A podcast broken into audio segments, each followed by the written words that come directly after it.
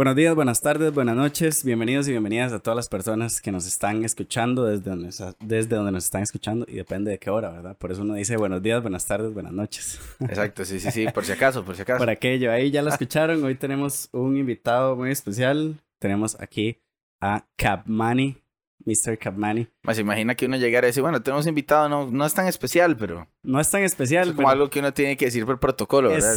Aunque no sea especial, mae. Mae, yo creo que, yo creo que no hay un solo episodio donde no he dicho, tenemos un invitado muy especial. Claro, claro. una invitada muy especial. Por eso, por eso. Sí, bueno, y es que todos los invitados aquí son muy especiales, porque precisamente, bueno, el podcast se llama Mentalidades y es, es eso, ¿verdad? Es invitar a personas y conocer personas que tienen una mentalidad diferente porque han logrado ciertas cosas en la vida que pues gracias a su mentalidad es que han ido, pienso yo, ¿verdad? Eh, logrando todo este tipo de cosas.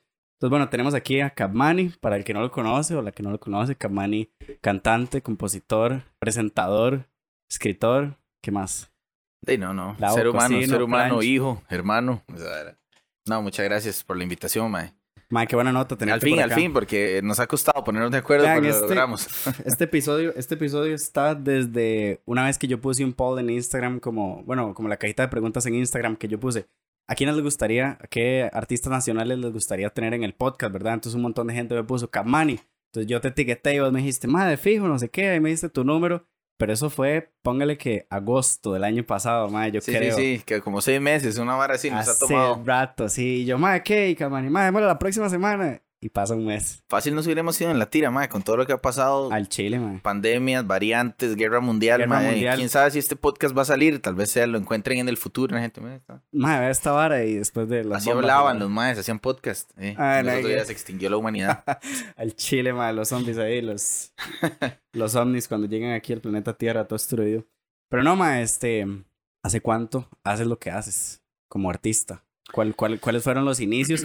Pueden ser como los inicios más importantes, como, ok, ma, yo empecé mi carrera, eh, no sé, a los veintitantos o a los, ¿verdad? Como ya profesionalmente, o puede que vos me digas, como, bueno, cuando yo tenía tres años ya cantaba, o no sé, y vos me dirás. Bueno, la cosa es que eh, mi familia, por el lado de mi papá, bueno, muchos saben que mi papá era este también músico, ¿verdad? Y un gran referente en su género. Este, pero en realidad la historia se remonta mucho más allá porque mis abuelos cubanos obviamente tienen esa, ese feeling, claro. esa afición por la música y mi abuela siempre fue, o sea, fue profesora preescolar, pero ella utilizaba su guitarra, componía canciones para enseñar a los, a los bebés, a los niños a, hablar inglés o a contar o todas estas cosas. Yo no sé, ni siquiera sé qué es lo que enseñan en preescolar, ya no me acuerdo. Sí, no, fijo. Pero, pero sí, entonces ella siempre fue muy musical. En mi casa, desde que yo crecí, pues mi abuela cantaba, mi papá cantaba. Así que lo vi con una, con unos ojos de, diferentes, con mucha naturalidad, pues. Este, desde pequeño me gustó mucho la música. Eh, me regalaron mi primer guitarra a los seis años y ahí, a pesar de que en ese momento no quería aprender guitarra porque quería ser baterista, ya después la vida me dijo, bueno. ¿Y si le diste la batería? Sí, sí, me gusta tocar, me gusta tocar. Ah, qué De hecho, hay un proyecto ahí en el que tal vez, eh, o sea, tampoco soy así, ¿verdad? El mejor baterista, pero me gusta, me gusta. Y vamos a ver si un día debuto en la batería. Qué buena nota. Pero sí, entonces yo vi la música siempre con mucha naturalidad y después de la muerte de mi papá, ya para ese momento ya yo había tenido mi primer grupo en el cole, tocaba en todos los actos cívicos, recreos, eh, banda de garaje, los inicios de cualquier músico, ¿verdad? A chiviar, sí, también. Sí, a veces en, a otros coles o cosillas así que salían, los primeros conciertos acústicos que di, que me llevaba mechas, este, el de Cadejo, llegaba a sacarme de la choza y así fue como yo empecé. Eh, después de la muerte de mi papá, que ya yo tenía, bueno, cuando él murió yo tenía 13 años, después de eso terminé el cole, ya cuando estaba terminando el cole, como por ahí de décimo, ya empecé a dar los primeros conciertos. Em, me invitaron al Festival Imperial. Entonces hubo diferentes conciertos grandes que me hicieron darme cuenta que me gustaba esto. Y también sabía que tenía mucho camino por delante, que tenía que probarme y demostrarle a la gente que también tenía algo que ofrecer, ¿verdad? Y no solamente cantar las canciones de mi papá. Entonces ha sido siempre eh, un poco esa dinámica y desde entonces me mandé al agua. Eh, tuve mi banda Los Govinda por más de 10 años. Sí, Los Govinda. Y tuvimos muchas experiencias muy bonitas eh, con la banda, pues eh, compositor del año, mejor disco rock. Estuvimos nominados como mejor banda por Costa Rica en los premios 40 principales en ah, España. sí. diferentes cosillas ahí que nos motivaban y que de alguna forma reafirmábamos que lo que estábamos haciendo tenía una validez y, claro. y, y una importancia. Que finalmente vimos nuestros sueños materializarse cuando veíamos los videos en BM Latino, Sí, cuando veíamos los claro. videos aquí y allá. Eh, o sonaba la música en la radio sin que uno supiera, eso es- eran cosas muy, muy gratificantes. Y en ese momento era porque ustedes la escuchaban. Ya, digamos, no había un Instagram que te etiquetaran. Mae, está sonando no Cavani había, no aquí". había Instagram. Ajá, o sea, tal exactamente. vez estaba empezando, pero Sí, sí. yo recuerdo que uno tenía Facebook y usted subía una foto y se metía a los tres días a ver qué. A ver O sea, qué. no era vara. como ahora que Sí. está en su mano Se todo el metía a tiempo. jugar un jueguito de, gran- de granjita en Facebook que se llamaba Sí. Farmville. Nunca lo tuviste ese, ¿no? No, no, no, eso todavía es mucho más reciente, ma. Estamos hablando que Más. sí que las primeras canciones las subimos a MySpace, que fue el Ajá, precursor de toda esta vara. Sí. Y de hecho la banda se llamaba Govinda. Después nosotros le tuvimos que poner Los Govinda porque había un mae DJ o algo así que se llamaba Govinda. Entonces Govinda. nos bajó toda la música de MySpace. Oh. Sí, sí, sí. ¿Y por qué, y por qué Govinda? Bueno, es que en mi casa había una guitarra que le había regalado mi mamá a mi papá, Ajá. como un regalo de bodas o yo no sé qué, de un fabricante tico, que de hecho acaba de morir, este, Aristides Guzmán, muy famoso. Y bueno, entonces la guitarra se llamaba Govinda, él le puso así. Mi, mi tata era como, le gustaba mucho investigar acerca de diferentes religiones y, Sí, y Govinda es como una deidad ahí, es, tiene todo una- un misticismo. ok. Pero a mí el nombre me, me resultaba como algo raro, ¿verdad? Como Sí, ser cualquier cosa, o sea, podría ser una banda de death metal, Govinda, o lo que sea, ajá, Entonces, como que era un nombre que nos permitía, este, hacer lo que quisiéramos musicalmente, o sea, no era como, no sé, Los Alegrísimos y una canción toda triste. Sí, una canción ahí cortavenas. Sí, no, no. Sí, era como, podemos hacer lo que sea y así comenzó, la verdad no lo pensamos mucho. Ahora pensándolo de- para atrás, hubiera sido más fácil poner un nombre más fácil de escribir, de Ajá. pronunciar y de recordar. Claro. Pero bueno, esa fue la historia. Bueno, y- pero Govinda no está tan difícil, digamos. G-O-V, es con V, ¿verdad? Sí. V. de hecho, en concierto nos preguntamos como, Govinda. Muchas veces los maes no saben. Govinda. Sí, era- A la puta. bueno, ahí. Sí, sí, sí. Ma, y vos, digamos, como, como artista, porque vos, digamos, empiezas y mucho de lo que haces y has ido haciendo también ha sido como conmemorar, ¿verdad? El- la trayectoria de tu papá y eso, ¿verdad? ¿Qué responsabilidad sentías vos en ese momento? Porque tienes más hermanos, pero tengo entendido que uno de tus hermanos es chef, Ujú. ¿verdad? Mi hermano es chef y bueno, también canta. Y también canta. Sí, mi Ujú. hermana también canta lindísimo, pero se dedica a otras cosas. O sea, yo soy el único como que me dediqué de lleno a esto. Sí, como que te fuiste al área ya a, la- a exponerte, digamos. Exacto. ¿Y qué responsabilidad, qué responsabilidad sentías vos, digamos, de... Bueno, antes sí sentía como una responsabilidad Sí. porque, como te decía, sentía como la obligación de probarme, como de Ujú. mostrarles que tenía algo que ofrecer Sí. y íbamos alcanzando cierta validez a través de nuestra propia música, nos Govinda, etcétera. Ujú. A pesar de que obviamente el, el apellido, el nombre de mi papá es algo que pesa mucho en este país Ujú. y que por supuesto tiene de una asociación directa a lo que hago. Eh, especialmente porque como decís, Por el género interpreto también, las canciones de él y demás. En el- su momento sí era como un peso que yo sentía, pero ahora lo veo diferente porque la verdad, primero me da muchas alegrías, siento que es algo que, que mantiene vivo el legado de él, siento que es algo que puedo hacer yo, eh, que muchas otras personas no podrían hacer, digamos, o sea, no es lo mismo eh, poder recuperar todo ese repertorio, o sea, José Capmani es mucho más que la modelo, los pollitos y todo eso, Ujú. entonces también sí es una responsabilidad de representar ese catálogo musical a nombre de mi mamá. Que incluso sacaste varias piezas después de, ¿verdad? O sea, como que él tenía ahí escritas y demás, y vos las sacaste. Sí, ¿Verdad? sí, sí, hemos hecho dos discos vida prácticamente.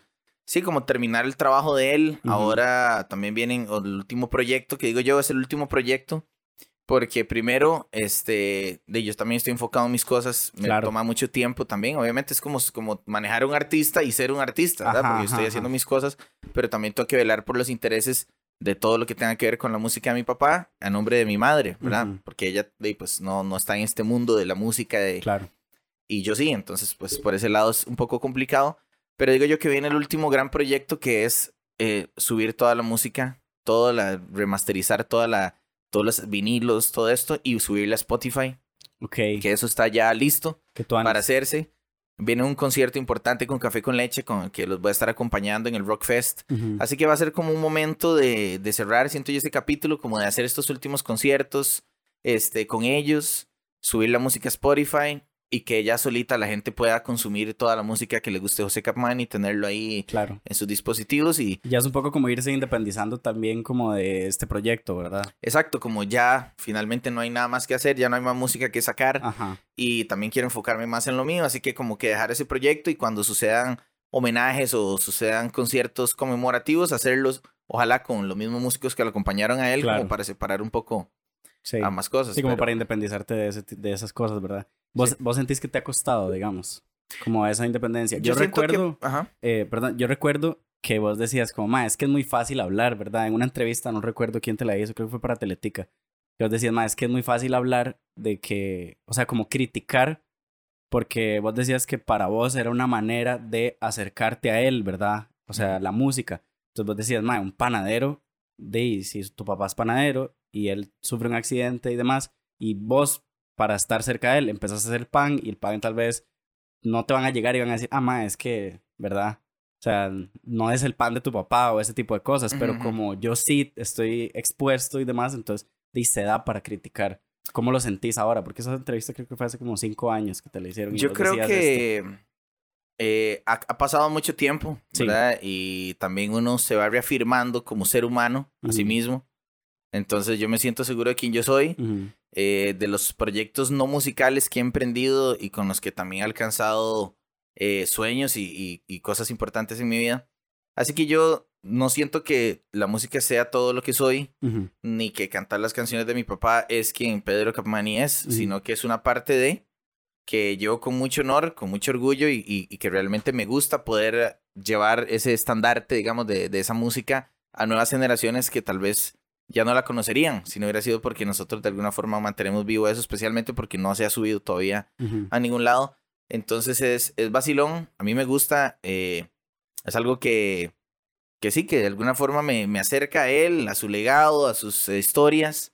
Y, y, ahora lo veo diferente. Yo estoy enfocado en, en, mis proyectos, en mis cosas. Cuando salen proyectos de este tipo o tengo que ejecutar algo con respecto a su legado musical, pues se hace como parte de, todo lo que va colateralmente la música, que no solamente cantar en un concierto, sino hay muchas otras cosas que, que engloban lo que es ser un artista en general, orgánicamente, cuando usted compone, tiene que hacer la, también su propia agenda, conseguir los eventos, firmar los contratos, etcétera. O sea, yo en, ese, en, mi, en mi mundo hago todo eso. Entonces, y tengo gente que me ayuda, pero de alguna forma siempre el artista, y cuando me preguntan artistas nuevos, siempre les aconsejo, es importante que uno sepa hacerlo y que lo haga en la medida de lo posible. Para usted no tener que depender de nadie, ¿verdad? Entonces, ahí estoy ocupado, enfocado en mis cosas, en mis propios sueños, ¿verdad? Y, y, y nada, esperando que, que se aclare las pandemias y las, guerras mundiales para ver qué va a pasar. A ver qué diablos, ¿verdad? Pero igual, el mundo sigue con todo y pandemia y con todo, y con todo y guerras. Mae, vos, ahorita hablando de tus proyectos, digamos, ¿cuáles son como los proyectos en los que estás trabajando ahorita? ¿Cuáles proyectos vienen? ¿Cuáles fueron los últimos? ¿Y cómo, cómo te sentís, digamos, de estas últimas canciones que sacaste? Que me dijiste que estuvo San José, ¿verdad? Que fue la última que sacaste. Antes de estuvo Café. Aquel café. Aquel café y Instinto Animal, que son canciones, digamos, que tienen también un montón de reproducciones en, en Spotify. Si lo van a buscar, vayan a buscarlo, ¿verdad? Para que escuchen toda la música. Por allá, muy, por allá. Muy, muy Y ahorita también te comento algunas cosas que, que como que logré sacar de esas canciones también. Ok, ok. Sí, sí. Bueno, sí, yo siento que uno también como artista va cambiando de, las, de los temas de los que quiere hablar. Eh, y uno va, su vida va cambiando, todo va cambiando. Eso, eso es la constante de la vida, el cambio. Entonces, en esta oportunidad a raíz de la pandemia y tantos cambios que hubo, de que, quedarse sin los chivos, como decimos nosotros, sin los conciertos, eh, empecé a componer más, empecé a entrar más en contacto con conmigo mismo en el sentido de que yo decía, ¿de qué quiero hablar? O sea, ya estoy en una nueva etapa de mi vida, ya no soy el mismo Pedro Capmani de 20 años que cantaba El Camino, o sea, de qué quiero que hablen las letras ahora, quiero hacer una canción que tenga un mensaje profundo, que tenga, que la gente se identifique. Y entonces ahora voy con el lanzamiento de una canción que se llama Universo, que es una canción que critica ciertos prejuicios sociales eh, que estamos viviendo mucho en este momento, incluso en las campañas electorales. Hay, hay, hay mucha polarización de la sociedad y en un momento en el que deberíamos respetar la opinión de los demás, eh, la libre expresión, eh, el individualismo, ¿verdad? Respetar eso, más bien nos hemos atrincherado de las redes sociales y se ha polarizado mucho el país y el mundo. Claro. Así que es una canción que, que habla de esos prejuicios sociales que hemos ido adoptando y que me gusta mucho porque el eh, hicimos todo un proyecto, el video tiene la colaboración de muchas caras conocidas también. Este y la producción en general, toda la gente de, de, la parte técnica también fue uno de los videos más elaborados y de mejor calidad que voy a, a sacar. Así que me pone muy feliz porque es como finalmente la gente lo ve tres minutos, pero son meses de trabajo lo que eso conlleva. No solamente hacer la canción, grabarla, porque la grabamos en la sala de mi casa. Este, hacer toda la parte de la mezcla, el máster, hacer como toda la parte logística, el video, la edición y demás.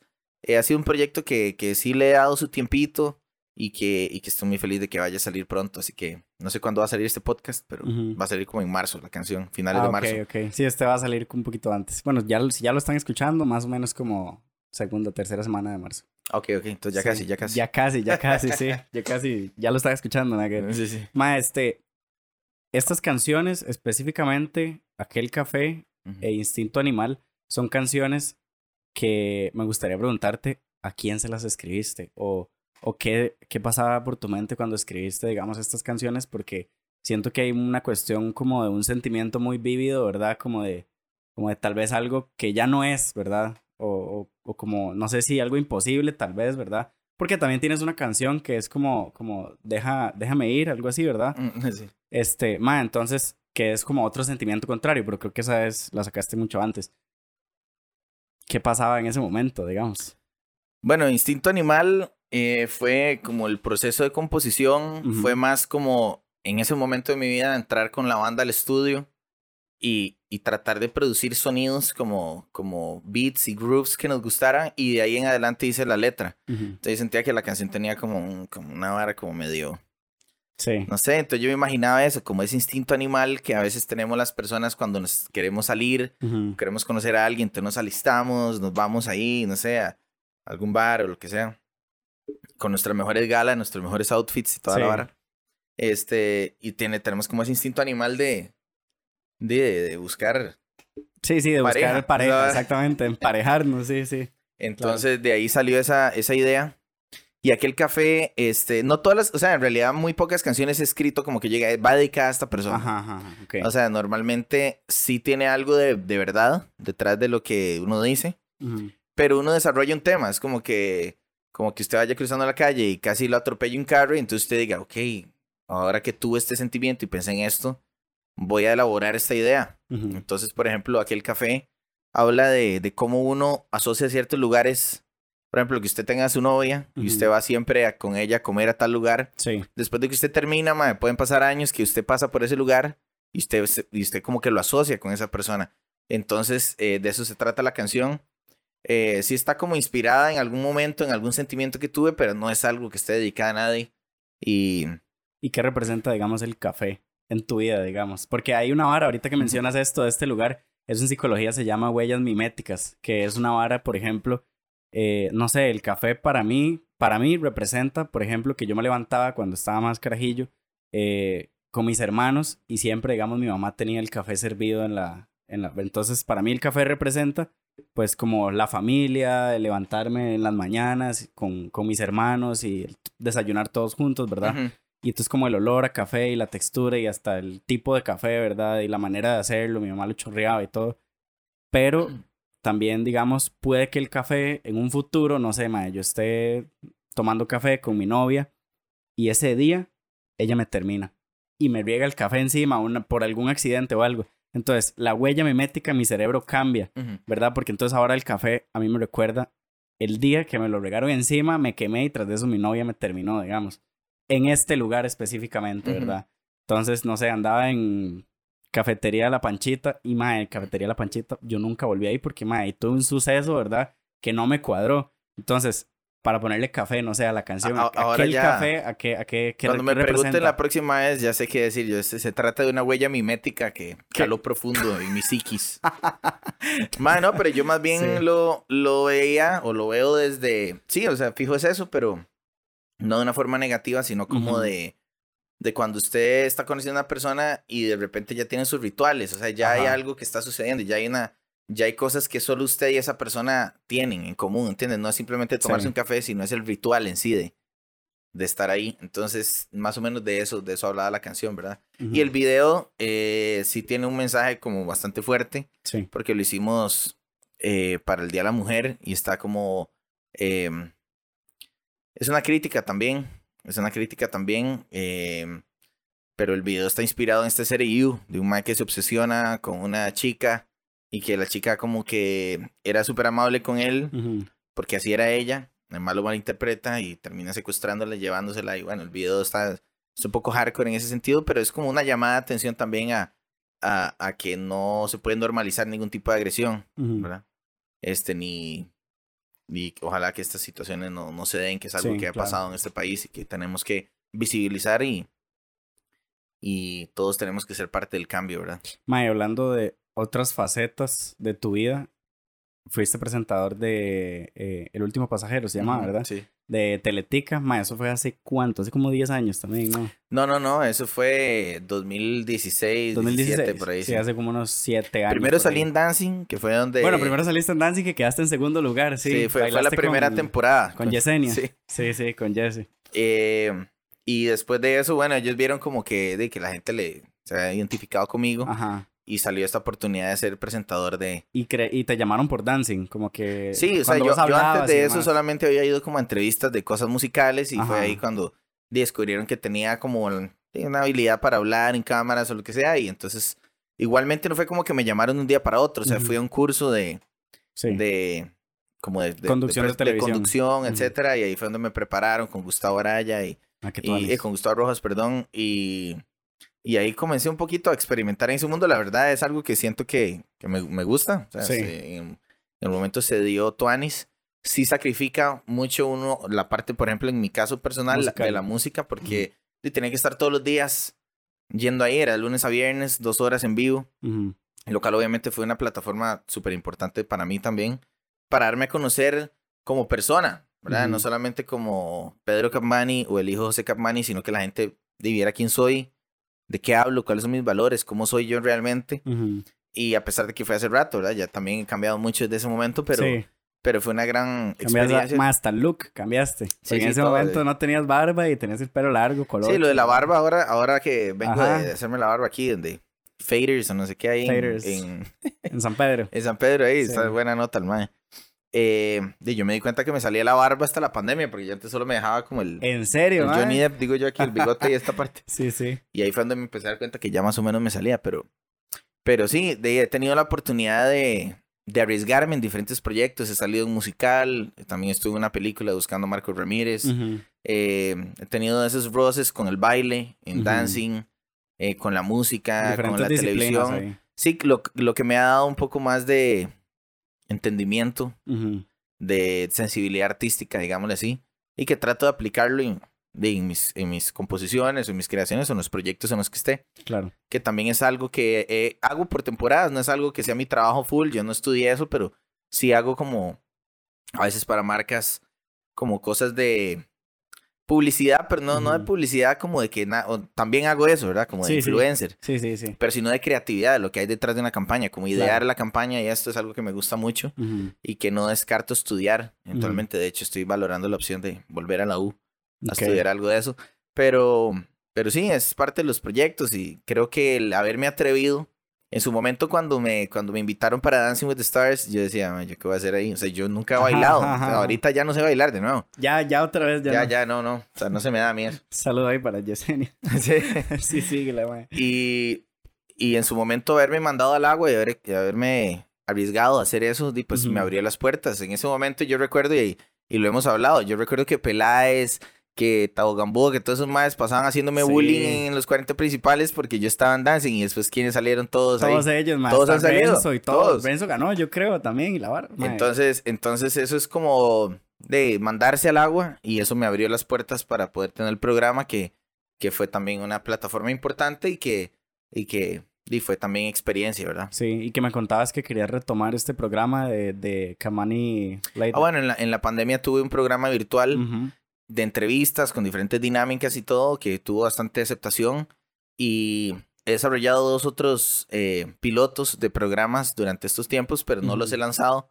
Realmente es, es, o sea, es complicado porque uno Ujú. tiene que sostenerlo en el tiempo. Sí, hay que ser muy constante con la barra. Y el de Capmani's Late Night Show prácticamente lo sostuve yo solo por tres meses, una cosa así, hasta que ya empezaron las marcas a, a pagar, a entrar, se volvió a ser más rentable el asunto. Pero programas que involucran más personas, que es mucho más costoso económicamente, va a ser más difícil sostenerlo en el tiempo mientras Claro. Entonces estoy valorando ahí diferentes eh, variaciones de los formatos, pero sí quiero regresar con algo virtual como para mantener esas audiencias ahí activas y poder este, de mantener contacto y sacar contenido vacilón. Ahí nos hemos ido a San José a grabar bromas y, de todo un poco, así que esperamos volver. ¿Y has ido experimentando ahí con esta plataforma, con TikTok últimamente? La verdad no mucho. Sí, he subido algunos ahí y, me ha ido, yo creo que bien. O sea, tengo algunos ahí como casi que medio millón o por ahí. Ajá. Pero son puras tonteras. A mí me gustaría poder canalizar todo ese, todo ese views y todo este enfoque hacia cosas que tengan que ver más con, con, con el arte en sí, ¿verdad? Pero ese, ese, es el, el, truco. Sí, es como. O sea, TikTok hay demasiado contenido, pero de valor no tanto. Sí, no, no tanto. Pero es ir jugando como con eso, ¿verdad? Como ahí voy a hacer, tirar unas bromillas por aquí, otro video por Exactamente, exacto. Entonces, esos son proyectos que se vienen y se vienen. Mike, ¿y te gustaría, digamos, en algún momento como estar en la televisión de manera fija? depende, depende. O sea, si, si, si te digo sinceramente, es un poco invasivo el asunto, porque de en ese momento, de usted va al súper y todo el mundo lo reconoce. Entonces es como hay, hay gente que le encantará eso, pero realmente hasta que usted no lo vive, no, no, no puede saberlo con certeza. Que justamente te iba a preguntar sobre eso, ¿verdad? Porque este tenés una gran audiencia, digamos, en, en redes sociales y demás. Eh, ¿Cómo has ido lidiando? Bueno, porque el episodio pasado fue con Lonro, entonces yo le preguntaba más o menos a él, solo que él me hablaba de México, que es otra cultura. Claro. Porque aquí pues, muy poca gente, digamos, sabe ni tan siquiera que el maestico, ¿verdad? Entonces te pregunto a vos, ¿cómo, cómo has lidiado como con esta vara, digamos, que no sé, que la gente llega y, y, y, te pregunta si te puede tomar una foto, una vara así, porque, por ejemplo, a mí Hannah Gabriel me contaba que a veces ella entraba al súper y hacía las compras con un teléfono en la oreja, haciendo que la madre hablaba por teléfono, ¿verdad? Porque a veces anda, no porque sea mala nota, sino porque a veces anda muy cansada y la madre dice, madre, quiero ir al súper rápido sin que nadie me pida una foto porque, madre, necesito ir y tal vez mi hija está en la casa con hambre o algo así, entonces eh, ¿cómo, ¿cómo, has lidiado, digamos, vos con, con esa vara, digamos, con ese reconocimiento también? No sé si te ha pasado alguna vez que has dicho o hecho alguna cagada y todo el mundo se te va encima, digamos. Sí, es complicado, es complicado porque además el tico tiene, o sea, una parte muy negativa y fea, que es que quiere ver, quiere ver eh, caer a, la, a, las personas conocidas, ¿verdad? Estamos esperando a ver qué hace Hoffman para, ahí está, hijo de puta, vamos a crucificarlo. O ahora es así, por decir un ejemplo, ¿verdad? Y todos somos personas, o sea, ya claramente, eh, ya claramente ha pasado mucha agua debajo del puente, como, como dicen los gringos. Entonces, son momentos y uno lo ve con ya con otros ojos, porque yo, y pues empecé muy joven, sí. este, en todo este mundo, entonces también era como muy inexperto, sin, sin guía, digamos, no tenía mi tata ni nadie que tuviera esa experiencia que me, que me guiara, así que fue como muy empírico todo el asunto, pero creo que primero los valores son algo que usted trae, o sea, que con lo que usted crece. Entonces, yo voy tranquilamente al súper, aunque vaya un día añejo y si alguien me habla de ahí, yo espero que la gente entienda que uno es un humano y que no todos los días va a andar así. Sí. ¿Verdad? Súper arreglado. Y Entonces yo eso me lo tomo con... Antes, tal vez sí, cuando estaba más joven, pues me daba más cosas, ¿verdad? También ya no tengo el pelo largo, entonces la gente no, me reconoce tanto como antes. Ajá. Ha y pasado... con la barba y la barba. Y ya no salgo en tele todos los días, entonces todo pasa, o sea, todo pasa, no, hay, no hay fama que dure para siempre, ni, ni, ni, ¿verdad? O sea, todo, todo, ni tormenta que dure 100 días, o sea, todo, todo en algún momento pasa, pero, pero no tiene que verlo así, hay gente que empieza a ver que ya la gente no lo reconoce tanto y se deprimen y se Para mí más bien ha sido Tuanis porque recuperé mi vida personal, digamos, eso que te decía, de que cuando se sale en tele es una u otra, o sea. Sí, sí, la vida personal, o sea, como que. Se sacrifica un poco. Sí, exactamente. Como todos estos temas de mi vida personal, aparte de la televisión, ya como que deja de existir esta línea, ¿verdad? Y todo es como muy difuso y la gente. Exacto. mucho con qué estás Y, y la música, digamos, ser reconocido, o sea, aunque es absurdo decirlo aquí en Costa Rica porque es tan poquita gente. Sí. Pero digamos, eh, en, en la rama de la música, por decirlo de alguna forma, es mucho más relajado. La gente no tiene tantas expectativas de. ¿Me entiendes? Como, oh, madre, ahí va Montalbert, eh, pero nota. Pero no, no existe como todo ese entorno más invasivo que la televisión sí tiene. Sí. Por ejemplo, ¿me entendés? Entonces, eh, son experiencias que realmente han enriquecido mi vida, mi percepción, este, todo. Y obviamente ya pasa menos. O sea, ya la gente no es que todos los días en el súper. O sea, yo vivo tranquilo en mi vida y si alguien me dice algo, me reconoce, me quiere dar un, un mensaje tuanis o o algo, pues uno lo recibe con cariño, tal vez con más cariño que antes, porque ya ahora lo ve uno con, con más madurez. Y uno dice, pucha, alguien me está mandando un mensaje eh, de apoyo o lo que sea, qué buena nota. Entonces, eh, ya se ve diferente, ya lo, lo, toma uno diferente. Recuerdo dos cosas de dos entrevistas eh, y la primera menciona a Choché, que el Mae decía, digamos, que esta vara, digamos, el mundo del entretenimiento y el mundo artístico es hermoso. El Mae decía, es una vara hermosa porque convivir con la gente y que la gente te recuerde y demás es muy tuanis, pero nadie te enseña cómo carajo se hace y el montón de cosas que hay detrás, ¿verdad? Que es todo eso que vos decís. Y recuerdo también, digamos, en la entrevista con, con Hannah, que ella decía como que para hacer este tipo de cosas y llegar a tener cierto reconocimiento, siempre hay que tener claro cuál es su concepto de éxito, ¿verdad? Porque ella decía, si su concepto de éxito es dinero, el día que no lo tenga, se va a deprimir. Su concepto de éxito es fama, y ella decía, cuando pase, ¿qué va a pasar? ¿Verdad? Ella decía, ma, ¿qué va a pasar? Y el día que ya no tenga la fama que tenía en ese momento, dime, usted se va a deprimir también. Entonces a mí me gustaría preguntarte cuál es tu concepto de éxito como, como artista y como ser humano. Mae, realmente creo que si me hubiera hecho esa pregunta hace un par de años, la respuesta hubiera sido otra. Pero después de la pandemia, digamos, el quedarse sin los conciertos, sin esa validación, porque al final de cuentas, los seres humanos lo que queremos es pertenecer. Eso es, eso es, una, eso es una vara del ser humano, ¿entiendes? Ya sea a través de la religión, si me siento lo que sea, igual con respeto a todas las creencias, pero digo, el ser humano necesita pertenecer a una tribu urbana, a una moda, a un, a un deporte, a lo que sea, necesitamos ser parte de algo. Este, y entonces esa validación que tal vez yo recibía a través también de las presentaciones en vivo, digamos, del público y de ese contacto, cuando era Pedro Capmani para el público, no Pedro ahí Michosa, este, y de repente no hay conciertos por tanto tiempo, este, y también fue duro económicamente porque mucha, gran parte de mis ingresos provienen de la música y se paraliza todo esto durante demasiado tiempo. Este, fue complicado, pero ahí me comencé a replantear por qué yo hago esto. O sea, por qué realmente yo hago música. Yo no hago música para ir a un, a un bar, a un restaurante, a un concierto a cantar la gente. Yo hago música porque de que tenía seis años yo cantaba en mi casa, antes de tener esa validación, porque lo disfruto, porque me gusta. Entonces ahí fue donde me di cuenta que realmente la música se había convertido en un trabajo para mí, o sea, yo lo veía como un trabajo. Entonces cada vez sacaba menos tiempo en mi casa solo para tocar música, para hacer canciones, sino que ya lo pensaba más como un negocio. Voy a hacer una canción, voy a grabar esto, voy a sacar la guitarra para este concierto. En que la canción tiene que vender, en que le tiene que gustar a la gente, en que... Exacto. Ajá y los conciertos. Por lo menos lo que la gente ve, porque uno hace un montón de canciones y cosas que la gente al finalmente no ve. Sí, no. Pero, pero ahí fue donde como que volví a estar en contacto con, esa, con esos inicios y me di cuenta que para mí el éxito es poder hacer lo que yo quiero. O sea, poder dedicarme a cosas que me, que me apasionan y poder vivir de eso es un privilegio. O sea, sea lo que sea. Y he podido trabajar en diferentes cosas, como te digo, de publicidad, de, de hacer campañas creativas que también me produce el mismo placer porque es ver su idea materializada en algo eh, a través de la música, a través de diferentes proyectos. Entonces yo creo que eso es lo que me hace más feliz, es poder cumplir metas, o sea, decir voy a hacer este proyecto, le pongo lo, mejor de mí y salió bien, como poder materializar los, los proyectos artísticos para mí es el éxito, o sea, poder hacer canciones, poder y desde mi casa, o sea, si no necesito realmente eh, que la gente me aplauda.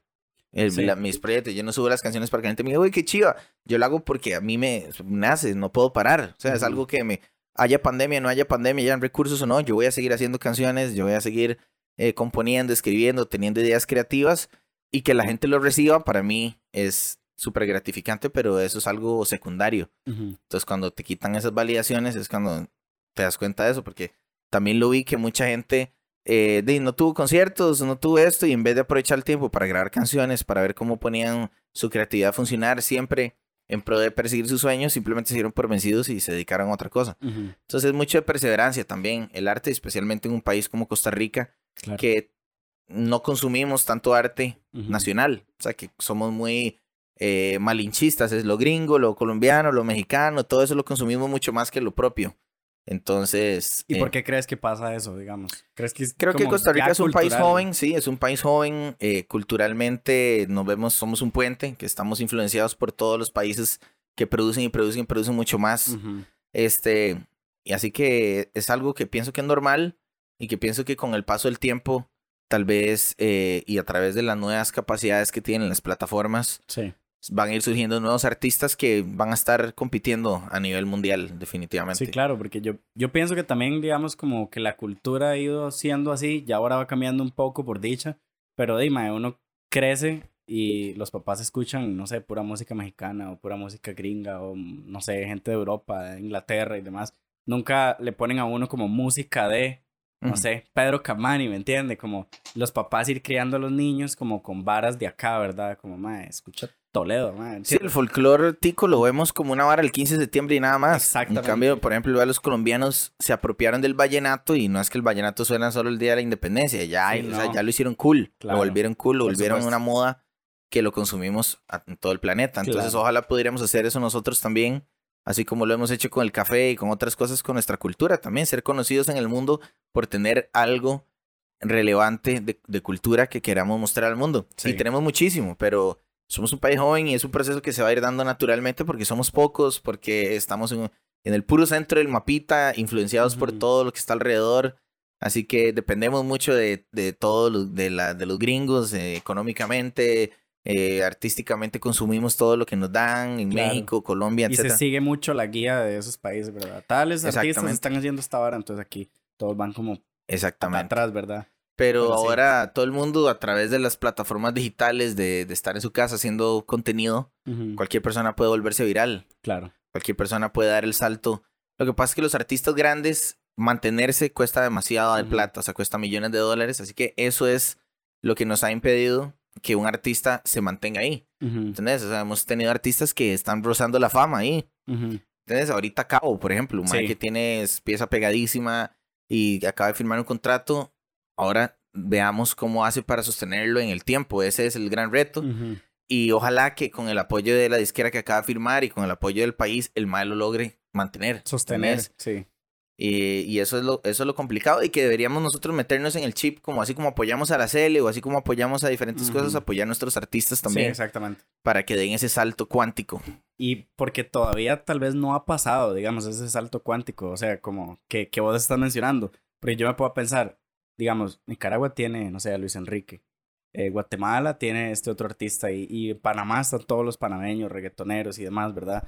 y también en otros géneros, digamos. Pero también en, Costa Rica hay, hay, muchos, pero digamos, por ejemplo, en la entrevista con DJP, el ma decía como, ma, yo quiero ver algún artista en este país y por eso yo hago lo que hago, desvirgar a Costa Rica en la música, decía el ma de verdad. O sea, como que un artista explota esta El Keylor Navas de la música tica. Exactamente, o que, llega al nivel que está en el fútbol. Hasta España, hasta en todo lado, exactamente. Y hemos tenido, o sea, sí hemos tenido artistas que han hecho sus cosas afuera, más que nada, hemos tenido artistas actores, cantantes, etcétera. O sea, Melico Salazar, por ejemplo.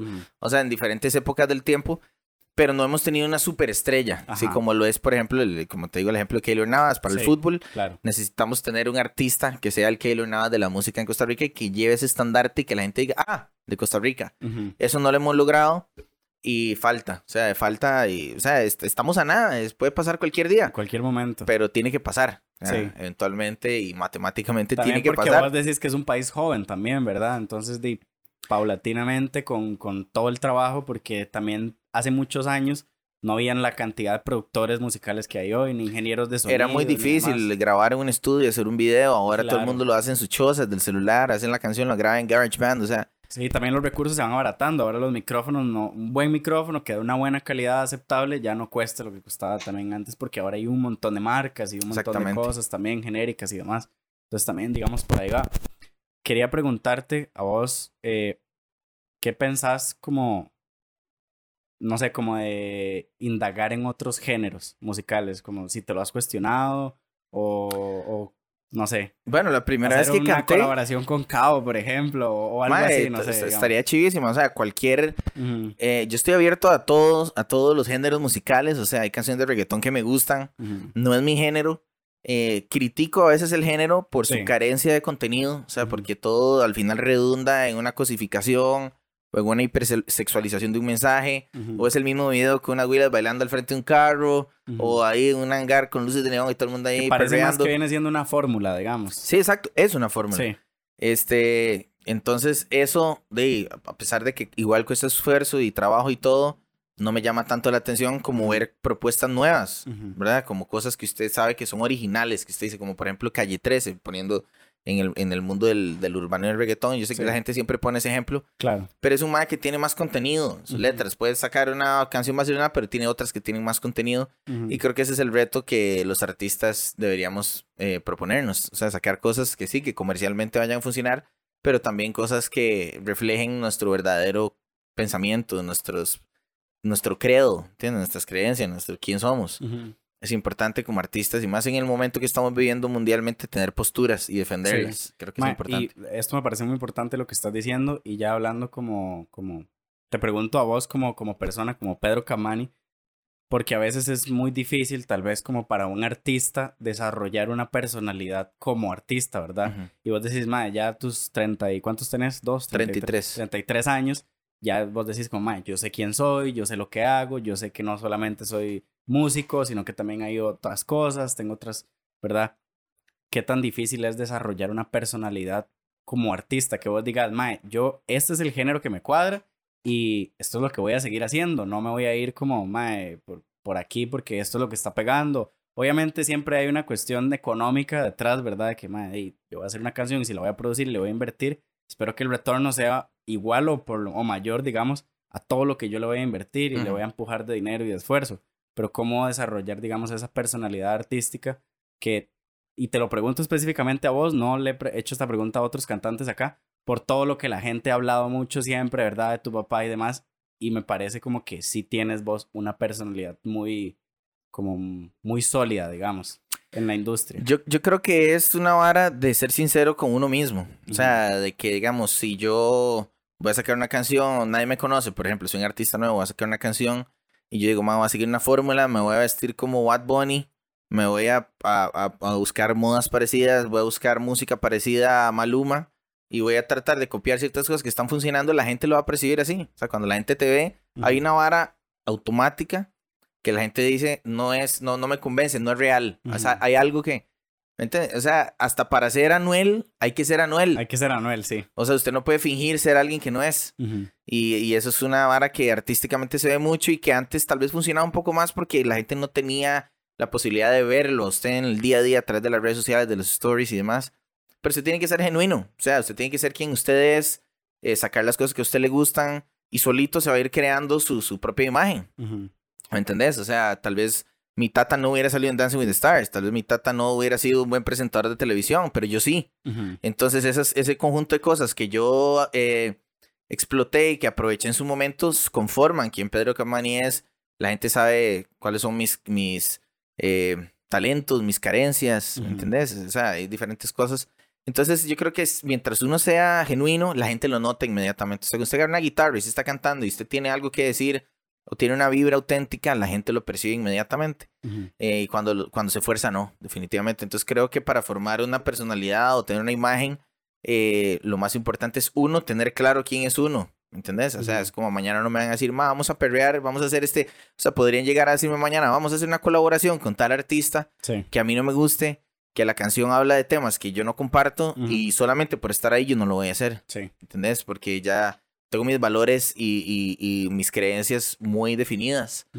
Y ya no tengo 20 años, no soy tan fácil de, de, de, seducir con propuestas así de fama y estrellato. Claro. Entonces voy más como con lo que creo y tratar de, de hacer ese pequeño cambio. O sea, que la gente vea a un artista o la gente que me sigue eh, como artista diga, este más real, este más siempre ha defendido estas, estas posturas, es un más que tiene sus, sus valores en su música, en su código de trabajo, en su ética, ¿me entiendes? Ok. Mae, y ya como para finalizar, al, o sea, por final te voy a hacer varias preguntillas ahí como rápidas, pero esta última pregunta, si querés ya explicar o explayarte, ¿verdad? eh, ¿Qué le dirías en pleno 2022 con 33 años al, José, al, al Pedro Camani de hace 20 años? Es una buena pregunta. O sea, la verdad no me arrepiento de nada de lo que he hecho. O sea, me he equivocado. Empecé muy joven este, en esto, como te decía. Entonces, yo a veces veo entrevistas mías y digo, madre, yo mismo me caigo mal. yo, veo ese, yo veo ese madre y digo, madre, que hay muchas cosas que han cambiado dentro de mí, que ahora veo a ese madre joven, inexperto, inmaduro, eh, un toque presumido y, y, no me identifico ya con quien yo era, porque uno va cambiando en el proceso. Claro. Así que me diría probablemente lo mismo que en algún momento mi mamá me ha dicho y mi papá me dijeron en un momento, hay que mantenerse siendo quien uno es.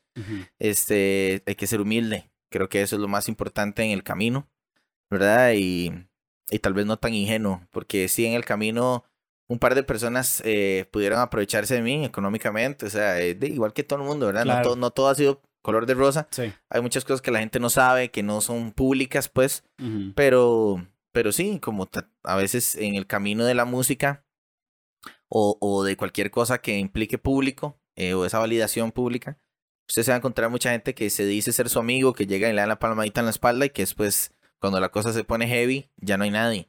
Entonces, escoger bien las amistades, el tiempo que uno le dedica a las amistades y, y yo creo que igual, como te digo, no me arrepiento de nada. Creo que los errores y los, y las, y los aciertos lo van conformando quien uno es, le, le van endureciendo la personalidad, este, y se convierte uno en, en, la persona que quiere ser, ¿verdad? Ese es el camino de la vida para convertirse en quien uno realmente quiere ser y, y, se siente orgulloso de ser.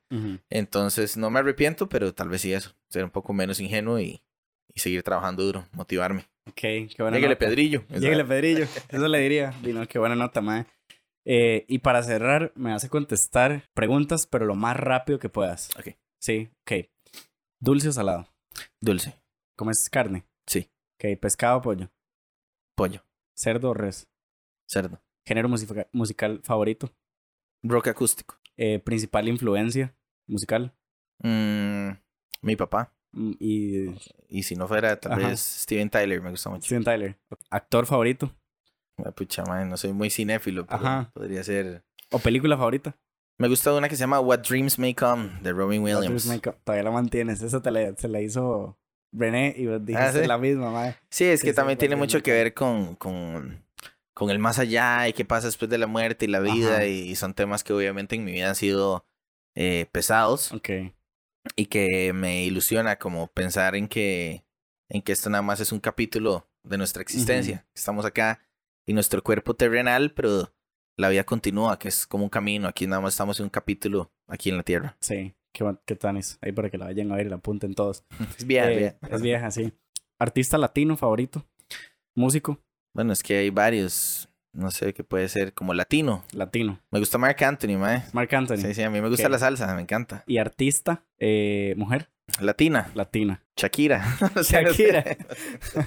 Banda favorita, latina, Latina. de cualquier género, ska, rock. Algo que me haya influenciado bastante latino podría ser, no sé, Soda Stereo. Me gusta mucho Soda, Soda Stereo. Ok, y gringo. Gringo, bueno, Gringo ya te o- dije o- que Aerosmith fue Aerosmith. y es una banda que me gusta mucho. Recientemente oigo mucho John Mayer, me gusta mucho. Ok. Eh, no sé, cosas así medio acústicas, rockeronas, siempre me Ajá. han gustado. Si tuvieras, y esta pregunta se la hago a todos los músicos porque a mí me la hicieron una vez, digo, yo no soy músico, pero también dudé como, man, ¿qué contestar en ese momento? Y la verdad siempre me arrepiento de decir como que dudé, pero di que ser sincero, ¿verdad? Yo andaba, yo andaba en un hostal en Portugal y me dijeron unos, unos uruguayos y unos argentinos como, mae, ¿qué suena en Costa Rica? Enséñame algunas canciones de, de, no sé, músicos costarricenses, ¿verdad? Hay un chileno y me enseñó Paloma Mami, no sé qué, ¿verdad? Entonces, dime, yo les puse una canción de Toledo y una canción de Debbie Nova y no me acuerdo, yo creo que una de Los Ajenos, ¿verdad? Y los más, ¿sabes qué, Tuanis? Tres canciones que vos le enseñarías a un extranjero que no sabe nada de música costarricense, que vos digas, mae, estas son las canciones que yo tengo que enseñarle a este mae. Sola de Cadejo. Ok, Esa pienso que es un, un buen referente. Eh, podría enseñarles de la caña se hace el guaro. de la caña es el guaro. Aun- Aunque según mis investigaciones no es tica, porque lo que tengo entendido es que es una canción de un autor mexicano desconocido. Pero bueno, nosotros le hicimos tica. Ok, muy bien. Así que sí, sí. enseñaría eso y acompañado de su shotcito de cacique. Ajá. Y algo así bien representativo podría ser que no sea tan que no sea rock porque ya mencioné un par algo latino podría ser como Walter Ferguson algo así calipso o, o algo de Gaviota también que en su momento tienen baladas muy buenas Claro. increíbles canciones depende de quién sea, ¿verdad? Si, es, si depende de a quién le esté enseñando música, ¿verdad? Voy a tratar, porque en Costa Rica tenemos calidad en todos los géneros, así que si a alguien le gusta el reggae, le enseñaría Ojo de Buey, Mecatelio, si le gusta el rock, le enseñaría Gandhi, le enseñaría eh, Pato Arrasa, si dependen de la generación, si les gusta más el alternativo, 424, cosas más modernas, eh, ¿entiendes? Depende de... Depende de la persona, pero... Pero que vos sientas como que son representativos, entonces como esos tres ahí. Sí, sí, por poner, está difícil, está difícil. Sí. Si te llamara mañana algún músico costarricense para hacer una colaboración, ¿con, con cuál te emocionaría hacer una? Como que vos contestes y digas, sí, mañana. Madre, no sé, o sea, por temas de, de actualidad, de, obviamente estaría vacilón hacer algo con alguien que esté haciendo algo urbano, ¿verdad? Este, qué sé yo, el mismo Cabo, o no sé, con mis amigos de Percance podríamos hacer algo, algo con, con Luis Montalbert, que es alguien que quiero mucho, con mismo Mechas de Cadejo en, más o menos en el género que yo hago. O si quisiera hacer un crossover ahí muy sádico hacia el reggaetón con los ajenos o no sé. O sea, como te digo, yo estoy abierto a todo eso. En algún momento he sacado hasta un bolero por aquí. Esa, la primera vez que canté en el colegio fue salsa. Bueno, en la escuela, en un show de talentos. Así que a mí la música la disfruto toda mucho.